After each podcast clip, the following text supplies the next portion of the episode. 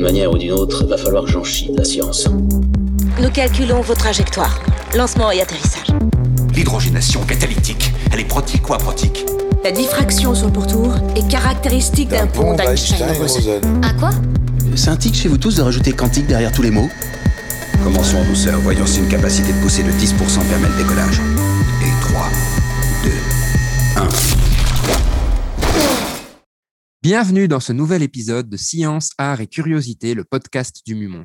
Moi, c'est Antoine et aujourd'hui, je serai la voix du Mumons. Et moi, c'est Maxime et aujourd'hui, je serai aussi la voix du Mumons. Vous l'aurez donc compris, nous accueillons aujourd'hui un invité. Salut Pascal, merci de nous avoir rejoints. Bonjour à tous. On va te laisser te, te présenter hein, avant d'aborder le vif du sujet en quelques minutes. La parole est à toi. En quelques secondes, alors, ben, je suis en fait un professionnel architecte urbaniste qui, euh, sur le tard, s'est mis à travailler à l'université, euh, travaillant plutôt sur les réseaux sociaux et en fin de compte, ça me permettait de lier deux passions. Évidemment, l'architecture et l'urbanisme, j'en ai fait mon métier, et puis ma réelle passion qui était en fait euh, tout ce qui était numérique. Et donc, le geek est devenu euh, un smart city scientist euh, euh, en Ça fait plus classe. Hein. Ouais, ouais, c'est tout de suite beaucoup mieux en travaillant à la faculté d'architecture euh, et d'urbanisme de l'université. Et donc, dans mes souvenirs, il me semble que tu fais une thèse en même temps que tout ça, en fait. Oui, oui, c'est c'est là où je dis que je suis un peu atypique puisque euh, j'ai déjà un âge un peu plus vénérable que certains doctorants et euh, je continue à travailler en bureau d'études et je travaille à l'université en donnant cours, hein, euh, atelier d'architecture numérique, mais en même temps, et de Smart City évidemment, mais en même temps, euh, je termine enfin une thèse sur l'utilisation des réseaux sociaux au niveau de toute la sémantique et de l'écrit pour euh, en faire un outil d'aide à la conception de l'espace, tout simplement. Super. Ok, merci. Alors aujourd'hui, bah, bien entendu, on va parler euh, de, tes deux passions, hein, je pense. On va parler euh, de monde numérique en quelque sorte et on va aussi parler d'architecture. Donc, de quoi va-t-on discuter ensemble aujourd'hui? Alors, il paraît que Ghost in the Shell est un bon exemple. Alors, euh, il faut le dire aux auditeurs, euh, vous m'avez contacté euh, par rapport à mon blog où j'avais publié un, un petit article d'un auteur artiste japonais qui avait en fait réalisé sur base du travail de l'auteur euh, de Ghost in the Shell des, des images correspondant un petit peu à l'ambiance de Ghost in the Shell à l'échelle urbaine. On mettra d'ailleurs le lien vers le blog sur les réseaux sociaux hein, pour que les gens puissent euh, aller lire l'article qui nous a titillé et qui nous a poussé à, te contacter. Vu que tu vas parler de Ghost in the Shell, tu peux nous donner un petit peu, on essaie de toujours commencer par là, un petit peu les, données factuelles à, propos de cette œuvre. Oui, bien sûr. Euh, alors, pour, être très clair, je ne suis pas le spécialiste, donc j'espère qu'il n'y a pas des spécialistes du manga euh, dans la communauté Humons et du monde entier qui va nous- écouter, parce qu'ils seraient probablement déçus. Mais plus fondamentalement, donc l'auteur c'est Masume euh, Shiro. Il a à peu près 60 ans aujourd'hui, et fin des années 80, euh, après avoir publié déjà quelques euh, mangas euh, dans la même thématique, hein, euh, cypherpunk. euh. Tu peux revenir sur la définition peut-être de cypherpunk? Euh, Cypherpunk, c'est un mouvement qui vient des États-Unis essentiellement, hein, où tu as des, des- des profs de l'université de Berkeley et, et d'autres universités. Euh, je ne citerai qu'Eric Hughes, qui était un mathématicien euh, qui était le plus connu, qui, en fin de compte, a, a- a défendu l'idée qu'on ne peut avoir un monde numérique que si on est protégé de ce monde numérique par la notion de données privées. C'est mal barré, non? C'est mal barré, à peu près à la même époque. euh, Larry et Sergey ont créé Google, euh, Facebook est né euh, euh, un petit peu plus tard. donc voilà, bon, ça fait partie de, ça fait partie de l'histoire et, et- et chacun n'a- qu'à juger par rapport à ça. Mais c'est un mouvement qui, d'abord, était un, mouvement euh, d'intellectuels euh, universitaires plutôt informaticiens ou en tout cas très attachés à la question de la vie privée, mais on est aux États-Unis et donc la liberté individuelle est un enjeu de société chez eux. Et par la suite, on a eu des phénomènes, enfin des, des- des mouvements, ou même pas des phénomènes ou des mouvements, c'est simplement des, des- mathématiques comme euh, le blockchain et autres qui sont arrivés. Alors, blockchain qui, lui, a été créé plutôt par un japonais, c'est ça un peu le, paradoxe de toutes ces histoires-là. Mais globalement, à la même époque, donc on a à la fois des gens qui réfléchissent sur une situation euh, qui est en train d'émerger dans le numérique en disant mais toutes nos données vont être mises sur le net, euh, qu'est-ce qui se passe, on doit être protégé par rapport à ça. Et d'autre part, un courant, je dirais, plus philosophique et artistique qui euh, ben, s'approprie en fait ces questions-là, euh, avec des questions telles que le transhumanisme euh, et, plein d'autres choses qui sont du, du, même ordre, avec la création des cyborgs et autres, donc cypherpunk, cyborg, tout ça est de la même période, hein, tous les fantasmes des années 80 et des années 90. Et on a notre auteur Masumume qui vient produire Apple Speed, qui est vraiment aussi très très connu comme œuvre majeure qui traite simplement là du, cyborg euh, au sens premier du terme tel qu'on peut l'imaginer. Et on a Ghost in the Shell qui est beaucoup plus fin puisque Ghost in the Shell, c'est un, être humain avec un cerveau humain, enfin c'est un être cybernétique plutôt, avec un cerveau humain mais avec un corps de machine. Tout à fait. Donc il n'y a plus que son cerveau qui est la partie de base de son organisme.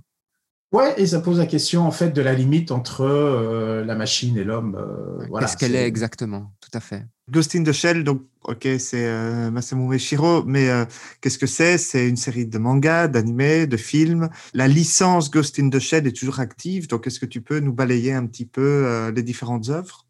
Elle est même très active et je pense parce que d'abord l'auteur a, a, touché un point sensible et a été en fait un des pionniers sur cette question-là, mais au travers du manga et donc a pu l'illustrer. Ça sera important après quand on, commencera à parler de la question de l'architecture et en fait des images conscientes ou inconscientes que tout un chacun euh, se représente de la ville du futur. Et au-delà de ça, et du talent de, l'auteur, hein, on est vraiment dans une période où, souvenez-vous, on avait des mangas euh, type Goldorak, euh, Capitaine Flamme et autres, qui étaient euh, des mangas d'enfants, mais ça, c'était la version... Quoi? Comment? Des mangas d'enfants? Et oui, Antoine, oui, Antoine. mais nous pouvons en être fiers. en tout cas, moi, j'étais scotché devant ma télévision à l'époque à regarder ces mangas, mais ce n'était véritablement qu'en fait, le manga commercial. Derrière ça, il y avait quand même toute cette culture manga qui avait été développée euh, au Japon depuis bien plus longtemps.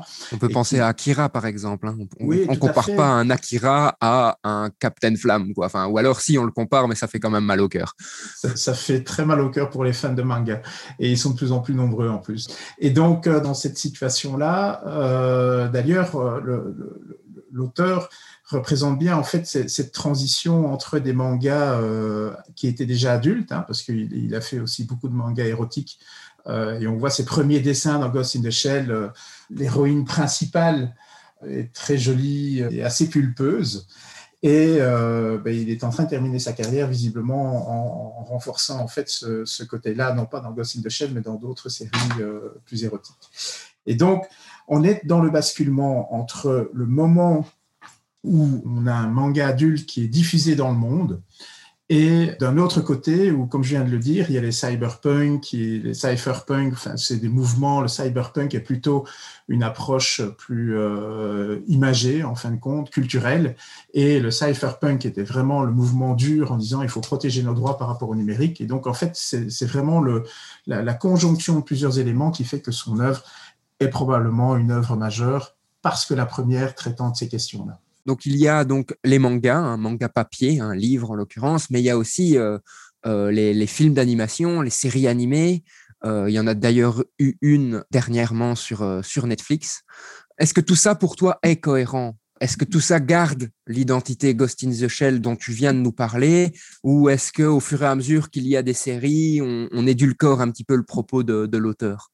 Alors, visiblement, en tout cas selon les informations que j'ai récoltées par rapport à, l'auteur, visiblement, il a toujours marqué son accord. Donc, il faut quand même être dans, une compréhension que la démarche de l'auteur est la diffusion de son œuvre. Et c'est assez fréquent, en fin de compte, dans les mangas. Ils sont absolument pas dans la logique droits d'auteur protégés de manière beaucoup plus marquée en, Europe et plutôt en Occident en règle, en règle générale. Et dans cette situation-là, lui, en tout cas, a, marqué son, son, accord, même si certains articles montrent, par exemple, que le dernier Ghost in the Shell avec Scarlett Johansson, la version hollywoodienne, on va dire, c'est pas nécessairement celui qu'il a le plus apprécié. Mais allez, soyons bon compte, euh, tout le monde ne, recherche pas nécessairement euh, les premières versions en animé et en série qui sont souvent beaucoup plus... Enfin, la série animée par rapport au manga est très proche dans l'esprit, puisqu'en fin de compte, euh, l'animé se prête absolument bien à la transposition du manga. en film, c'est toujours un peu plus compliqué. Et alors, quand on commence à mettre la machine hollywoodienne dedans, ben, il faut que ça puisse plaire à l'ensemble du monde entier. Et euh, les cultures font que on tape plutôt sur le plus petit dominateur commun. Tout à fait. Maintenant, le, je sais que le film, donc Ghost in the Shell, pas le film hollywoodien, hein, le film d'animation japonais a aussi très très fortement marqué. Il est arrivé avant la série, hein, dans mes souvenirs, tu, me confirmes ouais. Donc il y a eu le manga, puis le film, puis la série. Entre tout ça, il y a eu un deuxième film aussi. Euh, mais le film est quelque chose qui a, qui a marqué autant pour moi que Akira, par exemple. Akira a quelque chose qui a très très fortement marqué la communauté, je vais dire, de lecteurs de manga. Oui, euh, et, il faut aussi euh, se resituer euh, en, fin de compte par rapport au style de Ghost in the Shell, qui est quand même un manga qui est dans, inscrit dans le futur, robotique, sous une forme un peu dystopique. Donc, il est assez logique qu'au début de l'œuvre, au basculement des années 90, c'est pas nécessairement le manga qui est passé le plus et le mieux diffusé parce que c'était pas nécessairement avec les questions que l'auteur posait de manière sous-jacente et qui étaient vraiment des questions euh, d'intello euh, dans certains laboratoires, que ce soit de philo ou que ce soit euh, du numérique, qui étaient posées. Et on peut comprendre aussi que le Japon est quelque part à la base de tout cela, puisqu'on connaît la, place du Japon dans la robotique aujourd'hui. Disons qu'il y avait un terreau qui le permettait, mais on était loin d'avoir quelque chose à très grande diffusion, ne serait-ce que par la thématique utilisée. Et puis, en fin de compte, c'est l'histoire qui a rattrapé euh, Ghost in the Shell et qui fait que c'est devenu un truc mainstream au point de se retrouver à Hollywood euh, avec la très belle Scarlett Johansson. Alors, c'est super intéressant ce que tu racontes parce que souvent, l'anticipation a euh, comme problème d'être vite dépassée et de vite avoir anticipé des choses qui n'ont plus de sens. Là, tu as l'air de dire que c'est plutôt l'inverse avec Ghost in the Shell. Alors peut-être parce qu'on est quand même sur une œuvre euh, très ancienne, elle a 30 ans pour euh, le manga, si je dis pas de bêtises. Est-ce que tu peux nous faire quand même un résumé de l'histoire? Qu'est-ce que ça raconte?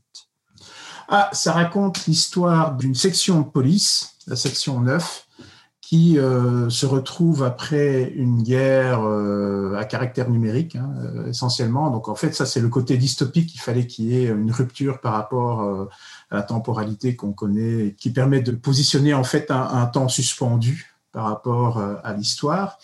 Et donc, on s'en préoccupe pas tellement. Ça, c'est le pitch de base. Oui, il s'est passé quelque chose et en fait, on est dans un nouveau monde qui est comme le monde ancien, mais où le numérique où tout ce qui est euh, cyber et autres est devenu quelque chose de tout à fait naturel, avec une question du transhumanisme assumé, c'est-à-dire que tout le monde a un petit morceau euh, électronique sur soi, euh, une main, un œil, une oreille, des jambes, peu importe.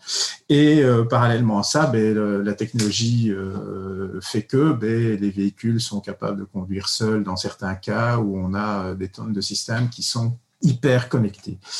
Parallèlement à ça, on est face dans un monde qui est très ancré dans la situation actuelle. C'est-à-dire que les voitures ont toujours des roues, elles ne volent pas. Euh, enfin, voilà. je veux dire, ça, c'est l'ancrage, en fin de compte, qui est intéressant de l'auteur. C'est à la fois nous ancrer dans le quotidien, mais en, nous projetant dans une forme de futurologie. Alors, je fais l'analogie parfois avec euh, des films comme euh, Minority Report, oui, où quand Spielberg a, a lancé ce film, c'est début des années 2000, si je ne dis pas de bêtises. C'était de la pure futurologie. Et aujourd'hui, en fin de compte, une grande partie de ce qui a été mis dans le film est existant. Eh bien, dans Ghost in the Shell, on est dans la même logique. C'est-à-dire que plus on avance dans le temps aujourd'hui, plus on se retrouve dans des situations, on se dit Ah, tiens, ben ça, dans Ghost in the Shell, maintenant, c'est la réalité. Et rappelons que l'œuvre a quand même été faite euh, à la création, en tout cas l'accès euh, public de l'Internet. Donc on ne pouvait pas imaginer à l'époque ce que ça pouvait être. Et pour revenir au, pitch, Motoko, qui est euh, quelque part l'héroïne, cette femme avec un cerveau humain mais un corps cybernétique, est unique parce qu'elle est connectée à l'ensemble des données du monde. Et donc, elle est connectée au réseau, elle est connectée à l'Internet. Et donc là, voilà, c'est intéressant de faire la comparaison par rapport à aujourd'hui où en gros euh, la question de l'intelligence artificielle euh, et la singularité de cette intelligence artificielle se pose par rapport à la connexion du monde. Alors, il y a d'autres personnages que Motoko. Hein. D'ailleurs, pour revenir un petit peu sur ce personnage qui est extrêmement paradoxal, et d'ailleurs, le titre Ghost in the Shell fait clairement référence à ce personnage-là, on en parlera euh, après, c'est que comme tu le dis, elle est connectée à Internet, mais elle garde son cerveau humain et c'est le seul reliquat de son humanité. Tout le reste est cybernétique. Mais même si elle garde ce cerveau humain, elle est connectée à Internet et donc elle a accès à une connaissance, on va qualifier d'infini. Et donc se pose la question de, au final, est-ce que même ce cerveau humain lui donne encore cette humanité qui nous est chère? Parce qu'il y a quand même des symboles au niveau des autres personnages dans la série. Par exemple, le chef de la section, donc Daisuke, c'est le seul non transhumaniste en fait. Il n'a pas été modifié, il est complètement humain hein, dans mes souvenirs. Oui, il y en a deux dans la section 9 qui ne sont absolument pas euh, augmentés, on va le dire comme ça. Il y a le patron, qui est un vieux sage japonais, euh, sachant que là, il faut se repositionner dans, l'histoire du Japon où le respect des vieux est euh, plus important que toute autre chose dans la culture japonaise. Et puis, on a Togusa, qui lui, en fait, n'est pas augmenté. Alors, on ne, sait, pas vraiment pourquoi, mais euh, on peut essayer de considérer qu'en fait, l'auteur, euh, on a celle, Motoko, qui est celle qui sera la, la plus connectée, la plus jusqu'au boutisme du transhumanisme euh, rêvé par certains dans la Silicon Valley. Et puis après, on a euh, Togusa qui est lui euh, le simple homme comme vous, moi, comme tout le monde aujourd'hui, de, prime abord. Et entre deux, toute la section est une déclinaison de tout ce qu'on pourrait être en, sous la forme transhumane, avec, comme je le disais tout à l'heure, des yeux bioniques, une force surhumaine, etc., etc., etc. Mais toujours avec une logique d'un homme augmenté, c'est-à-dire que c'est un homme normal qui a été augmenté. Tandis que Motoko, c'est la transgression. C'est la transgression où c'est d'abord un corps constitué et puis on vient y mettre un cerveau. Et ça pose toute cette question au niveau de la philosophie actuelle du transhumanisme et de la singularité. C'est quoi une intelligence artificielle? C'est quoi euh, un être humain augmenté? Et en l'occurrence, ici, ben, euh, en tout cas, il en donne une réponse en disant c'est une machine qui a de l'humanité. Donc moi, je l'ai vu, mais euh, j'ai vu Ghost in the Shell euh, certainement il y a pas loin de 20 ans, donc je, m'en souviens mal et je n'ai vu que le premier film. Est-ce qu'on sait pourquoi Motoko est dans cet état? Est-ce que c'est une décision? Est-ce que c'est une histoire comme dans Robocop Parce que c'est un peu la même histoire que Robocop au final. Hein dans la dernière version du film hollywoodien, c'est quelque part, et c'est peut-être ça qui est un peu dommage, c'est qu'en fait, c'est presque le cœur de l'histoire. C'est une recherche d'identité, euh, c'est très occidental comme approche philosophique. C'est euh, qui suis-je, que fais-je, etc., etc. Dans l'œuvre originale, on s'en fout. Euh, c'est même quelque part une, forme de ghost, dans le sens où on ne sait pas véritablement le, pourquoi du comment. On joue même sur l'ambiguïté, c'est-à-dire que on ne sait pas exactement ce qui est encore humain en elle. Est-ce que c'est son cerveau qui a été transposé dans une puce électronique ou autre Enfin, on ne sait pas. Euh, c'est beaucoup plus explicite dans la dernière version de. et d'ailleurs, dans l'anime enfin, dans les deux premières séries animées, dont moi je suis un très grand fan, je ne m'en cache pas, on, se pose même parfois la question, c'est est-ce qu'elle se souvient de ce qu'elle était avant, en fait? Hmm. On n'est pas sûr que le processus a permis de maintenir tous ses souvenirs, en fait. Et donc, il y a cette question de, oui, mais ok, mais si elle n'a même plus tous ses souvenirs humains, qu'est-ce qu'elle est, en fait? Et d'ailleurs, dans la saison 2, elle rencontre des personnages qu'elle a rencontrés avant sa cybernétisation, mais elle s'en souvient pas nécessairement complètement. En fait, elle n'a que des bribes de souvenirs qui lui reviennent. D'où toute la notion de, Ghost in the Shell euh, qui, exprime en fait justement ce, ce fantôme qui est créé à partir d'un bug, la notion de shell, pour ceux qui ne se l'imaginent pas, vous regardez le logo euh, des stations d'essence Shell, ben, c'est un coquillage en anglais au sens littéral du terme, mais euh, si on le reprend au niveau cybernétique, c'est quelque chose de, plus complexe qui est une forme de réseau, hein, si on peut l'imaginer, c'est une sorte d'arborescence. Et en fait, il y a un fantôme dans cette arborescence où on, ne sait plus exactement, en fin de compte, ce qui est quoi, parce que ce fantôme, justement, se balade entre les câblages et, les puces euh, de silicium, et en fin de compte, on ne sait plus qui est quoi. C'est marrant ce titre et on, parlait en off un petit peu des traductions. Moi, j'aurais traduit ça comme étant l'esprit dans la machine. Oui, oui, mais c'est l'esprit dans la machine, c'est un fait. Mais l'esprit dans la machine, comment peut-on imaginer euh, cet esprit dans, la machine? Et donc cette notion de coquillage qui est une forme d'arborescence euh, physique, hein, puisque c'est une coquille Saint-Jacques tout simplement. Euh, et derrière ça, ben, cette arborescence, elle est complexe. Mais d'ailleurs, ce concept de fantôme dans la machine, l'auteur de Ghost in the Shell n'est pas le seul à l'utiliser. Asimov y fait clairement référence aussi. Hein. Je ne sais pas s'il utilise exactement ces termes, mais euh, il y fait référence, par exemple, prenons iRobot, qui est une des œuvres les plus connues parce qu'elle a été portée à l'écran d'Asimov. On parle de ce fantôme dans la machine aussi, le robot qui pourrait rêver, par exemple. Le robot qui pourrait rêver, c'est Kadik. Hein. Oui, mais dans iRobot, on parle du robot qui pourrait rêver. Enfin, je veux dire, pas en tant que œuvre, mais en tant que concept. Est-ce qu'une machine, à un moment, sera capable de rêver? Parce mhm. que le rêve est en quelque sorte un lien direct avec l'inconscience et donc la conscience. Ah, ce à quoi vous me faites penser avec euh, ce que vous exprimez là, en fait, ça correspond vraiment à toute une période euh, euh, qui était, je pense, un, âge d'or de la création du numérique ou en tout cas de la société de l'information, tel que Rifkin en parle aujourd'hui. c'est vraiment cette période post-seconde guerre mondiale jusque, je dirais, euh, l'arrivée de l'Internet, euh, qui est l'âge d'or. Des, pionniers euh, en, la matière et, ça me fait penser à cette question du, du, Ghost in the Shell et qui est en fait la question de la conscience de la machine par rapport à la conscience de l'homme. Et est-ce que, en fin de compte, une machine peut avoir une conscience? Et je conseille de livre, le, petit livre La cybernétique de Robert Weiner, qui est un des fondateurs de la théorie de l'information avec Claude Shannon. Et euh, ces deux bonhommes-là, qui ont travaillé pendant la Seconde Guerre mondiale euh, pour essayer d'aider les Alliés, bien évidemment, ont, juste après la guerre, en fait, euh, regurgité, en fin de compte, tout ce qui était dans leur esprit pendant cette période assez étonnante, mais foisonnante technologiquement. Et Robert Weiner nous parle véritablement, en 1949, de toutes ces questions qui sont des questions euh, philosophiques bien plus que techniques. Donc, ces types, juste après la Seconde Guerre mondiale, savaient déjà qu'en fin de compte, l'époque que nous vivons et que nous allons vivre dans les années qui viennent allait arriver. Et pour eux, dès le départ, la question c'était, c'est quoi une machine? Est-ce que c'est une machine qui pense? Si elle pense, est-ce qu'elle pense comme l'homme?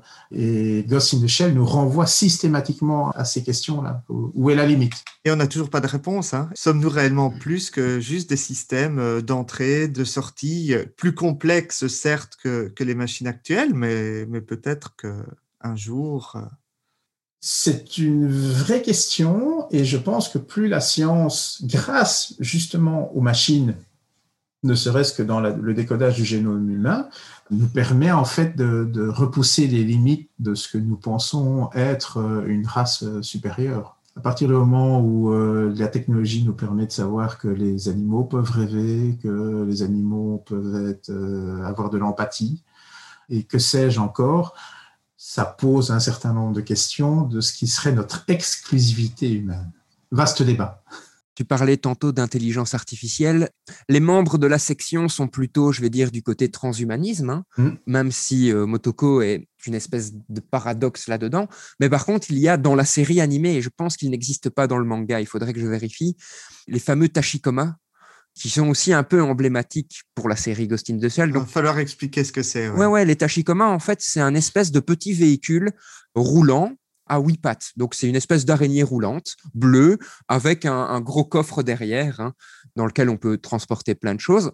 Mais ce qui est intéressant, c'est que ces tachikomas sont une intelligence artificielle en construction, en fait. Ils évoluent au fur et à mesure des épisodes, tout simplement parce qu'ils se synchronisent tous. Donc, ils vivent tous leur journée, tous les tachycomas, parce qu'il n'y a pas qu'un seul tachycoma. Et à la fin de la journée, tous se synchronisent.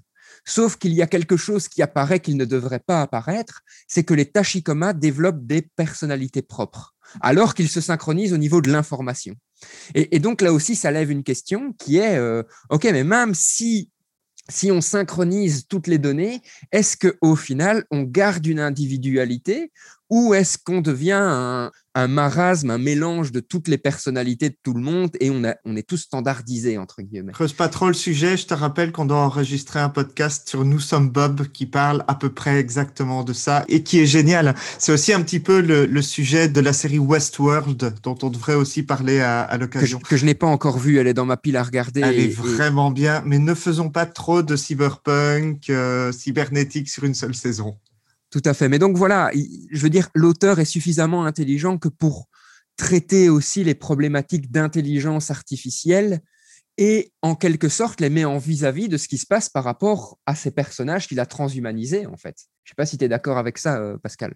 Mais pour rebondir sur ce que tu dis, ce qui est vraiment euh, remarquable dans, l'œuvre, c'est que en fin de compte, on, a les trois étapes de l'homme du futur avec euh, les Tachikoma, avec euh, Motoko, euh, qui est un peu une singularité, et avec les êtres humains à des degrés divers, transhumanistes en tant que tels. Aujourd'hui, on est déjà à peu près tous transhumanistes puisque euh, qui ne connaît pas dans sa famille quelqu'un qui s'est fait remplacer une hanche, qui s'est fait remplacer un genou, qui a des broches, etc., euh, etc.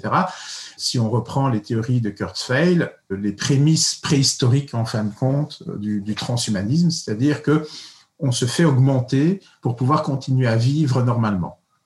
Alors le transhumanisme jusqu'au bouddhisme, c'est de devenir plus fort pour pouvoir égaler en fait la puissance des machines.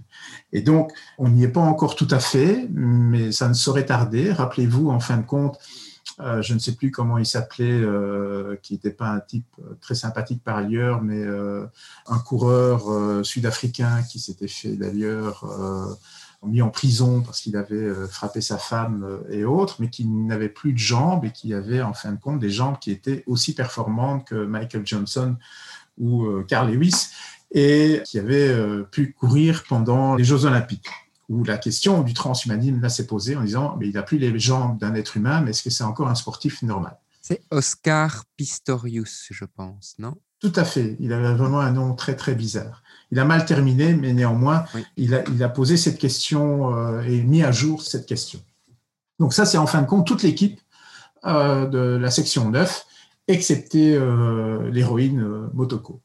Et puis après, on a ces machines, mais en fin de compte, c'est Boston Dynamics avec ses robots. Tout à fait. Où en gros, ben, ce sont des machines qui commencent à être totalement autonomes. Alors après, il y a les questions philosophiques. Est-ce qu'on peut se synchroniser? Enfin, on retombe sur la question euh, machine ou pas machine euh, ou autre chose. Et on a ben, l'objectif ultime, en fin de compte, du, du transhumanisme, c'est la singularité, c'est-à-dire une machine qui pense et qui pense par elle-même. Alors ici, ben, euh, quelque part, euh, l'auteur fait en sorte que ça reste encore dans, l'acceptable. Hein. Il y a le cerveau humain qui justifie. Euh, oui, mais qui a avec tes, espèces de trucs à huit pattes dont j'ai forcément oublié le nom, mais. Tachikoma. Merci. Mais les tachikomas sont justement, pour moi, alors là, c'est une interprétation personnelle, hein, je peux complètement me planter, mais les tachikomas sont un miroir de Motoko. Motoko est un être humain qui a complètement été cybernisé jusqu'à son cerveau et son identité. Les Tachikomas sont des êtres cybernétiques complets, donc ce sont des intelligences artificielles qui développent au fur et à mesure des épisodes de plus en plus de caractéristiques humaines. Et toujours au service de l'homme. Toujours au service de l'homme, tout à fait. Donc on est encore dans le, processus euh, acceptable euh, et dans la temporalité, c'est ce vers quoi on tend. Donc euh, on, est déjà, ce que j'ai voulu exprimer dans les trois moments et, personnes dans l'œuvre, c'est que bah, d'une part, les transhumanistes, euh, ils sont déjà présents. Hein. on est en train de, développer des choses. On ne reviendra pas en arrière. Et notre connexion avec notre montre euh, connectée type iWatch ou euh, Samsung Gear ou que sais-je, c'est une forme d'augmentation. Hein. on connaît notre pouls cardiaque, notre VO max pour voir si on n'a pas un problème de Covid. Enfin voilà, les choses sont déjà en cours. Euh, il faut en prendre conscience. Ça, c'est la première temporalité. Puis la deuxième, en fait, c'est qu'on s'imagine que les machines vont pouvoir être sous l'ordre de l'être humain, même si elles sont déjà plus intelligentes. Et donc, ce que tu expliques dans le processus de, singularité, c'est-à-dire qu'elles ont chacun leur identité, mais elles peuvent se synchroniser. Mais dans les faits, euh, si on pouvait synchroniser nous trois, notre cerveau, on serait beaucoup plus intelligent. Oui, tout à fait. C'est pas ce que certains disent. Hein. oui, mais on peut partir de loin. Le QI d'une foule est égal au QI de la personne la moins intelligente divisé par le nombre de personnes dans la foule. C'est un truc du genre, non? Je sais plus de qui ça vient. Ah ouais, c'est je suis pas convaincu du truc, mais euh, en tout cas, dans, dans, les phénomènes de foule, euh, on se rend compte que plus ils sont nombreux, euh, plus ils s'autorégulent et, et, moins ils sont cons. Mais en effet, ça peut poser des questions. Mais disons que dans un phénomène de foule, tu n'as pas de réelle synchronisation. Oui, tu juste de la perception de chaque individu de ce qui se passe autour de lui. Et ça, c'est pas du tout une synchronisation, parce que la synchronisation, c'est que tu comprends ce que la personne comprend. La perception, c'est tu comprends ce que tu comprends. Alors, ça mériterait de faire un podcast euh, complet, euh, mais il y a un livre extraordinaire qui s'appelle La fouloscopie. Je n'ai plus l'auteur en tête, mais euh, je pourrais vous le, passer par, par mail. De toute façon, tous les livres qu'on a mentionnés jusqu'ici, on les mettra sur Facebook. Je suis en train de les, noter dans un document. On en reparle en off après le, podcast. Comme ça, on aura toutes les bonnes références. Alors, ce livre euh, sur la fouloscopie, qui est une science de l'étude euh, du déplacement des foules, euh, je pense qu'il doit y avoir, à mon avis, 25 chercheurs dans le monde sur ce domaine-là, parce que c'est quand même un truc un peu atypique. Mais ça fait la belle transition entre la question de la foule et la question de l'architecture. Il a été démontré qu'en fait, on a réussi à sauver énormément de gens lors de la destruction des deux tours de World Trade Center, simplement parce qu'en fait, la, la foule s'est synchronisée alors que les escaliers ne permettaient pas de libérer euh, énormément de gens, si on fait un calcul strict, on se retrouve dans une situation où, en gros, les gens sont descendus à 33 cm par seconde, c'est-à-dire une marche à peu près par seconde. Et que ce rythme-là est un rythme, en fait, qui est bien plus euh, synchronisé à l'échelle de la capacité humaine que simplement de se dire c'est parce que l'escalier faisait cette largeur-là, et donc, par conséquent, on descend à 33 cm par seconde.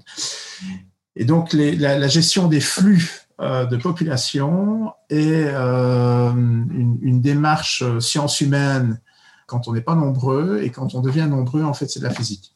C'est cool.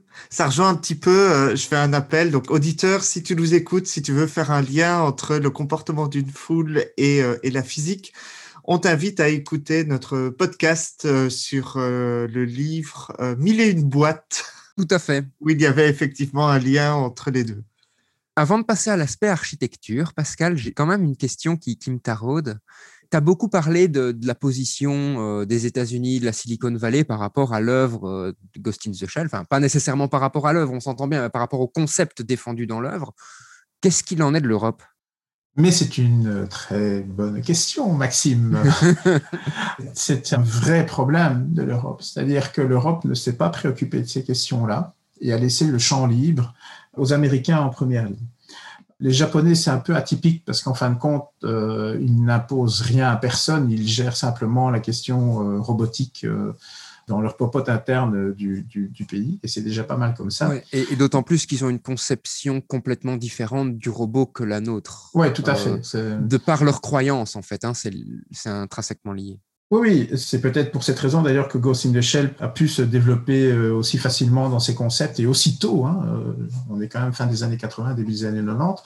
Euh, au, au, Japon, euh, non pas parce que c'est un format manga, mais bien parce que le, dans la nature même euh, de, de, la culture japonaise, chaque objet, que ce soit un arbre, que ce soit un pot de fleurs, que ce soit euh, un robot, une poupée, euh, une poupée peut avoir une identité propre. Et donc, on, on, est dans un processus qui est fondamentalement différent et, et moins philosophique en fin de compte que chez nous. Et donc, on a les Japonais, on a les Américains, les Américains qui se posent pas trop de questions. Euh, on avance et puis on verra bien ce que ça, ça nous amène. Euh, c'est une logique un peu guerrière, mais c'est comme ça. Et puis en fait sont arrivés les Chinois. Parce que si on pouvait encore comprendre certaines éthiques, euh, et j'ai parlé des cypherpunk, mais donc il y, a, il y, a, toujours un contrepoids dans la liberté américaine en disant oui, on ne peut pas faire tout et n'importe quoi. La question chinoise se pose de manière fondamentalement différente. Et donc, dans ce contexte-là, euh, je pense que l'Europe s'est réveillée. Mais, euh, alors, un petit détail, c'est le règlement général sur la protection des données euh, privées. Mais au-delà de ça, on a maintenant une prise de conscience de l'Europe sur la question de l'intelligence artificielle. Il faut savoir que au niveau des universités, en fait, le, continent qui produit le plus d'articles scientifiques par an sur la question de l'intelligence artificielle, c'est l'Europe. Mais par contre, en financement de cette intelligence artificielle, on va se permettre l'expression, c'est bullshit. Je veux dire, directement, si vous êtes très bon dans le domaine, vous partirez aux États-Unis ou, ou dans d'autres pays. Euh, euh, si vous avez envie d'aller vivre en Chine, vous pouvez toujours aller vivre en Chine, hein, c'est votre droit, mais certainement pas de rester en Europe, sauf à se dire, ben, on, va beaucoup chercher, on va avoir beaucoup d'avancées, mais en fait, on n'ira jamais dans la recherche appliquée, on est plutôt dans la réflexion initiale. Euh, et donc, ça pose de vrais problèmes. L'Europe, aujourd'hui, et par le biais de l'arrivée de, la, 5G, qui est un processus plus industriel, même si les spécialistes semblent dire que la 5G sera aussi importante dans la révolution euh, technique que l'arrivée de l'Internet. Et donc, on verra dans dix ans hein, s'ils avaient raison.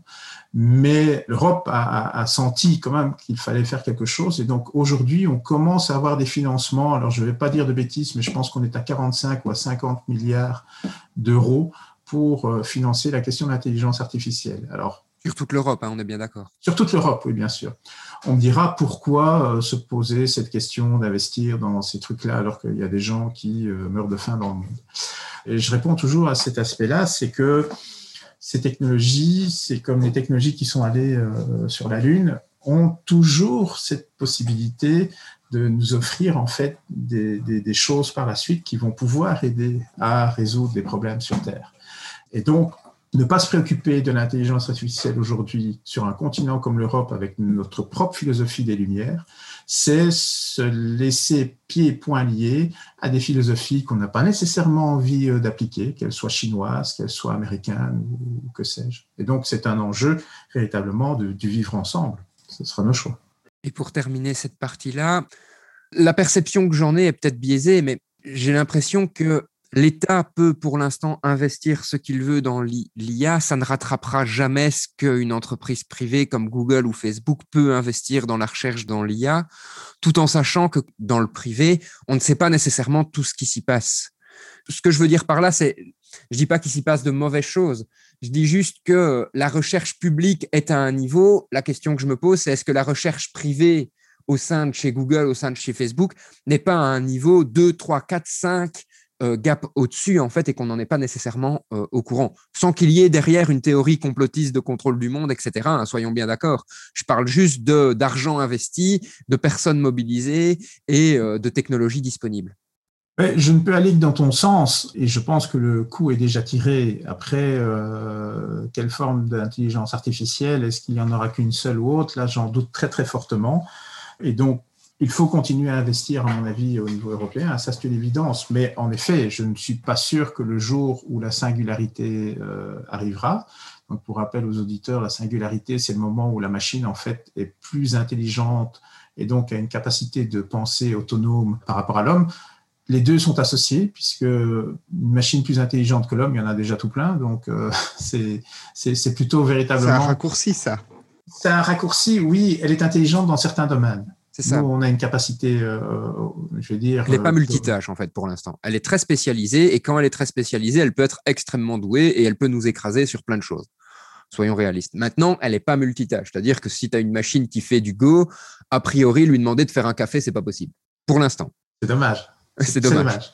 Euh, mais euh, plus, plus sérieusement, pour moi, il y, a, il y, a, une conjonction de deux éléments qui permettront la création de l'intelligence artificielle. Et les Américains sont probablement, par leur, leur avance, mais aussi par leur processus, supplanteront les, les Chinois.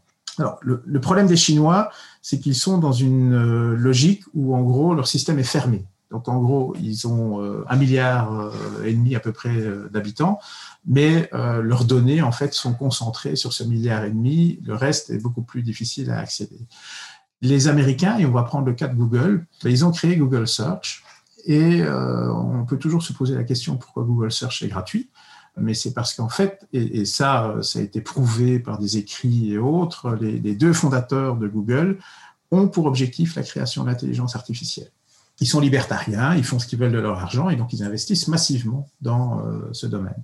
Et pour faire une intelligence artificielle, à mon sens, en fait, il faut deux choses. Il faut un processus technologique différent que les puces de silicium qu'on a, parce que, comme on disait, s'il est très malin pour une chose, ça fait déjà un gros serveur, mais s'il doit être malin pour toutes les choses, ça fait des dizaines de milliers de serveurs, et notre cerveau est un peu plus malin que ça, et plus économe en énergie aussi. Parallèlement à ça, on a beau avoir la plus grosse machine du monde, elle ne fonctionnera pas sans données. Et donc, Google a réglé le problème en ayant Google Search, qui est en fait la plus grande bibliothèque du monde. Et parallèlement à ça, nous avons euh, Google, euh, enfin Alphabet, hein, leur, euh, holding, qui travaille énormément sur les puces quantiques. Les puces quantiques, on sait que pour faire 1 plus 1 égale 2, ça n'est pas très utile. Par contre, pour faire des logiques complexes, multi-réponses et autres, l'approche quantique est beaucoup plus euh, pertinente. Un peu comme notre cerveau. À chaque fois qu'on se pose une question, on n'a pas systématiquement une seule réponse, on a des multiples réponses en fonction des contextes. Et donc la question quantique est vraiment un enjeu, je pense, dans l'intelligence artificielle. On est loin du cas encore maintenant, mais ça va quand même super, super, super vite au niveau de la recherche. Et si vous associez la question quantique avec le fait d'avoir la bibliothèque du monde, puisqu'on en est là, avec Google, eh bien, euh, liaisonner les deux permettra probablement de créer un ghost in the shell à un certain moment euh, et la création d'une identité propre. Alors, ce que tu dis là est très comique parce qu'en 2015, j'avais vu euh, une nouvelle qui était passée un petit peu sous les radars parce qu'on la jugeait pas nécessairement importante à, à cette époque-là. Donc, c'était la société D-Wave qui avait vendu à la NASA et à Google un ordinateur quantique. Alors les anges disaient oui, enfin, euh, faudrait savoir déjà ce qu'ils vendent parce qu'on n'est pas sûr que ordinateur quantique, etc. Et voilà. Et depuis 2015, moi, je n'ai vu aucun article sortir ni de la NASA ni de chez Google sur qu'est-ce qu'ils ont fait avec cet ordinateur. Alors, implicitement, il doit y avoir des articles qui sont liés à des simulations qui ont fonctionné sur cet ordinateur, mais c'est jamais clairement mentionné. Et donc, en effet, Google s'intéresse énormément à ces ordinateurs quantiques et l'intelligence artificielle. les chercheurs en intelligence artificielle, de plus en plus, sont attirés par ces ordinateurs slash calculateurs parce qu'il ne faut pas avoir un ordinateur quantique comme notre ordinateur de bureau. Hein. Voyons-le plus comme un, calculateur euh, ultra puissant et ultra perfectionné. Mais euh, en effet, cette technologie quantique va certainement faire progresser très très rapidement l'intelligence artificielle dans les, dans les prochaines années. en tout cas, Google a, racheté, en tout cas, est devenu actionnaire de D-Wave, je pense, en 2017-2018. Et, aujourd'hui, il est assez impressionnant de voir à quel point les gens comme IBM, Microsoft et Google, hein, euh, ainsi que Facebook et d'autres, tous les gros, pour faire simple, euh, les GAFA et, un peu plus, sont dans, la, question de la technologie euh, quantique. Ce qui est assez paradoxal, c'est qu'en fait, on ne sait toujours pas à quoi ça peut servir. Euh, oui, on sait que ça peut calculer euh, des questions astrologiques euh, phénoménales parce que les calculs sont, gigantesques et, autres. Et bon, la machine calcule un petit peu plus rapidement, mais c'est comme utiliser une Formule 1 sur une nationale. Oui, ça va un petit peu plus vite de temps en temps, mais c'est bon, vu la technologie qu'il faut mettre en place pour la faire rouler, c'est peut-être pas le plus intéressant. Et donc, je pense que là, on est dans, un monde assez extraordinaire qui est de la recherche euh, presque fondamentale où on se dit, mais on ne sait pas encore ce que ça va calculer, mais on se doute bien qu'à un moment ou un autre, ça va émerger. Et donc, l'hypothèse de travail de, des gens de chez Google, c'est de dire, mais à un certain moment, lorsqu'on aura un ordinateur quantique suffisamment performant pour absorber l'ensemble des données de Google Search, qui est quand même la plus grande bibliothèque du monde. Hein. Et, quand, quand on, il y a eu une grande discussion sur les bibliothèques universitaires qui étaient scannées par, euh, par Google, ça a posé de gros problèmes et de grosses discussions. C'est maintenant euh, oublié tous et quasiment toutes les bibliothèques euh, universitaires ont été scannées par Google. Mais la question, c'est de se dire pourquoi? Je veux dire que Google a cherché l'information sur le boulanger du coin pour lui permettre de lui fournir de la publicité, on peut comprendre mais euh, faire la lecture de toutes les bibliothèques universitaires dans le monde, à quoi ça sert, sauf à faire le rêve de, de, de Paul Oakley avec le Mundanium, c'est-à-dire de compiler toutes les données du monde. Et La question qu'on doit se poser, à mon sens, c'est pourquoi compiler toutes les données du monde? Quel est l'objectif final de cela, sauf un exercice de style? Et, je pense que les gens de la Silicon Valley, les exercices de style, pour eux, c'est pas très pertinent. Il y a un objectif, et, leur objectif est très clairement, ça, comme, comme je le disais tout à l'heure, ils l'ont revendiqué dans certaines revues euh, du campus d'Harvard et autres, c'est la singularité, c'est la création d'une intelligence artificielle. Et, à mon sens, la, conjonction du quantique et euh, de, leur base de données, qui est la, plus, la meilleure au monde, hein, soyons clairs, est probablement une logique très simple, puisqu'en fin de compte, c'est comme nous, quand on est, en fait, euh, on, est constitué d'une certaine machine. Hein, euh, c'est un peu, si on dit, on est tous un ordinateur quantique. Et puis, au fur et à mesure où on avance dans, notre histoire, on se construit avec des informations que l'on reçoit de nos parents, de l'école, etc., euh, etc. Et ça nous crée notre propre identité personnelle. Et donc, si on retranscrit en fait cette approche-là à l'échelle de la machine, le, Ghost in the Shell ne sera pas très très loin dans, les 10, 20, 15 ans qui viennent. C'est comme la fusion nucléaire et la singularité euh, au niveau intelligence artificielle, on les place toujours à dans 20 ans et ça fait, 30, ça fait 50 ans que c'est dans 20 ans. Juste ton avis, après j'aimerais vraiment qu'on passe à, à l'architecture, qui était quand même censé être le cœur du sujet tous les penseurs ne sont pas d'accord à propos de cette singularité. Il y en a qui attendent ça avec impatience en disant que ça pourrait euh, révolutionner le monde et nous permettre de résoudre des problèmes actuels ou futurs, et d'autres qui en ont peur et qui s'imaginent un, futur à la, euh, à la Terminator. Frankenstein. Enfin, la machine qui se retourne contre son créateur est un mythe qui existe depuis longtemps. Tu en penses quoi, toi, Pascal? Ah, moi, je, je, je, je ne crois absolument pas à ce mythe. Je pense que ce qui fait peur, mais Christophe Colomb aussi devait avoir peur, il ne savait pas ce qu'il allait trouver en arrivant. Bon. Euh, eh bien, on est dans la même logique, c'est-à-dire que nos chercheurs, au sens de la communauté internationale, avancent et je n'imagine même pas qu'on puisse reculer. Enfin, je veux dire, ça n'a aucun sens. Après, on nous parlera d'éthique et, pour la petite histoire, Google un jour s'est targué de dire on a quand même mis un bouton rouge pour euh, couper euh, la machine la plus intelligente sur notre campus, on ne sait jamais. Bon, enfin, je veux dire, ça, le jour où elle sera vraiment intelligente, le bouton rouge ne servira plus à rien. Mais c'est assez risible. Mais c'est une vision en fait très humaine. C'est normal qu'on ait peur de ces choses-là. Euh, je pense que ça ne sera ni Skynet ni Alice au pays des merveilles. On ne sait pas. Donc, si on ne sait pas, on peut toujours en discuter. Mais voilà, mystère et boule de gomme. Et justement, par rapport à ce, ce sera dans 20 ans, mais ça fait 50 ans qu'on le dit, Qu'est-ce que tu en penses, toi? Parce que autant la fusion nucléaire, je suis complètement d'accord avec Antoine, autant au niveau de l'intelligence artificielle, moi, mon impression, c'est que euh, en 2000, personne n'aurait parié qu'on serait aussi loin en 2020 sur l'intelligence artificielle. Alors, il y a la, fameuse loi de Moore euh, qui, voit tous les 18 mois euh, augmenter la puissance, des, doubler la puissance des ordinateurs, et donc évidemment, c'est exponentiel on commence à plafonner. Enfin, je suis pas spécialiste en la matière, mais visiblement, on commence à plafonner euh, là-dessus. Mais pourquoi je parle de ça? C'est parce que Ray Kurzweil, qui est le futurologue attitré de Google Labs, payé grassement par les fondateurs de, Google. Alors, Kurzweil a à peu près 150 brevets à son actif, mais le brevet le plus connu pour nous tous, c'est en fait le scanner, tout simplement. Ce type s'est dit un jour, ben, on peut faire une photo de tout, et puis après, on peut le numériser c'est déjà en fait une sorte de, transgression en quelque sorte par rapport euh, avant l'argentique, et, enfin avant la photo numérique plutôt, où on était à l'argentique.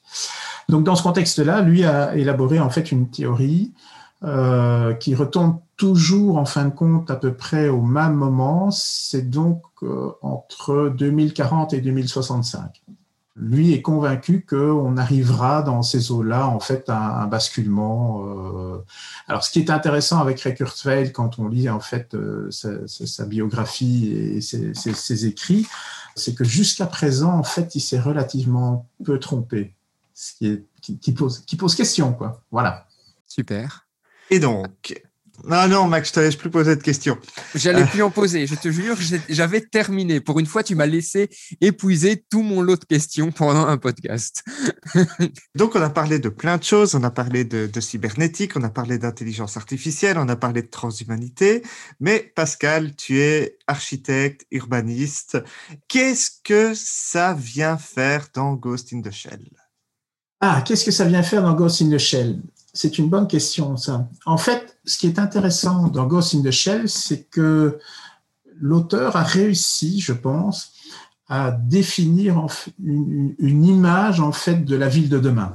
Je dis bien une image, donc ça ne sera probablement pas la réalité, mais euh, dans nos inconscients collectifs, on se projette toujours comment ça sera dans 20 ans, avec ou sans intelligence artificielle, peu importe, mais la, ville en fait évolue de manière beaucoup plus, euh, beaucoup plus lente. Alors, on a des modèles de villes vertes qu'on voit euh, se balader sur les réseaux sociaux et sur les sites un peu spécialisés. C'est une vision euh, très utopique. Hein. Donc, euh, la ville de Paris qui devient toute verte avec des arbres partout et autres. Cela étant, il y a de l'architecture qui tend vers ce modèle-là, c'est-à-dire de développer de, la végétation sur les façades et des choses telles que celle-là. Et puis, en fait, il y a l'autre côté qui est plutôt pour le coup le côté Ghost in the Shell euh, de Massamoumé, c'est plutôt une approche qui est très euh, dystopique. C'est-à-dire que ça n'est pas véritablement la ville la plus sympathique, euh, très dense. On a l'impression qu'elle est assez glauque, hein, cette ville d'ailleurs. Oui, oui après, il n'est pas le seul à avoir exprimé euh, cette identité. Blade Runner a été véritablement le, le a consacré le, le, le modèle. Hein, quand je parle de Blade Runner, je parle de la, la version originale, le Blade Runner 1 hein, de 1983. Et euh, je pense qu'il s'en est d'ailleurs inspiré euh, sans vergogne, mais parce qu'en fin de compte, ça correspondait à un état d'esprit euh, de l'époque dans les années 80 et, et, même 90 qui était ben, la ville vers quoi on va. On était dans une croissance de la population assez phénoménale et particulièrement en Asie, euh, même si le Japon est atypique, mais ils étaient quand même influencés par tout ce qui se passait autour d'eux. Et donc, on était dans une logique où la seule manière de régler le problème, c'était d'avoir des villes excessivement denses. Et en, cela, le modèle original qui a existé mais qui a été rasé euh, fin des années 90 ou début des années 2000, je ne sais plus. Je pense que c'est début des années 2000.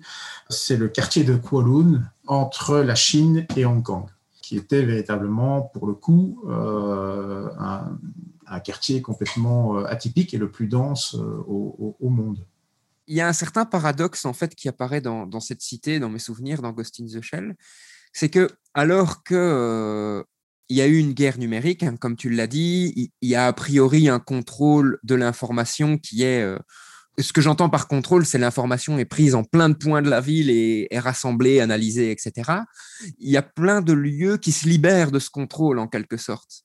Et donc, est-ce que dans la réalité, on va vers euh, vers des cités imaginées de cette façon ou on va plutôt vers des cités euh, complètement contrôlées. Enfin, Je ne sais pas si, ma question est claire, mais euh, il y a cette notion de liberté en quelque sorte qui pose question par rapport à la Smart City de demain ou même d'aujourd'hui. C'est une vraie question et quand, je donne cours à mes, mes étudiants euh, de, de, master à la fac d'archi, c'est clairement une des questions que je pose en disant la question du numérique, c'est pas moi qui vais la remettre en cause parce que je pense que ça peut nous amener énormément de bien, entre autres dans les questions de changement climatique et euh, des objectifs zéro carbone euh, de la communauté européenne. On ne saura pas faire sans le numérique euh, au sens large, voire intelligence artificielle, que sais-je, mais en tout cas, le, le, numérique en tant que tel va permettre de réduire notre entropie.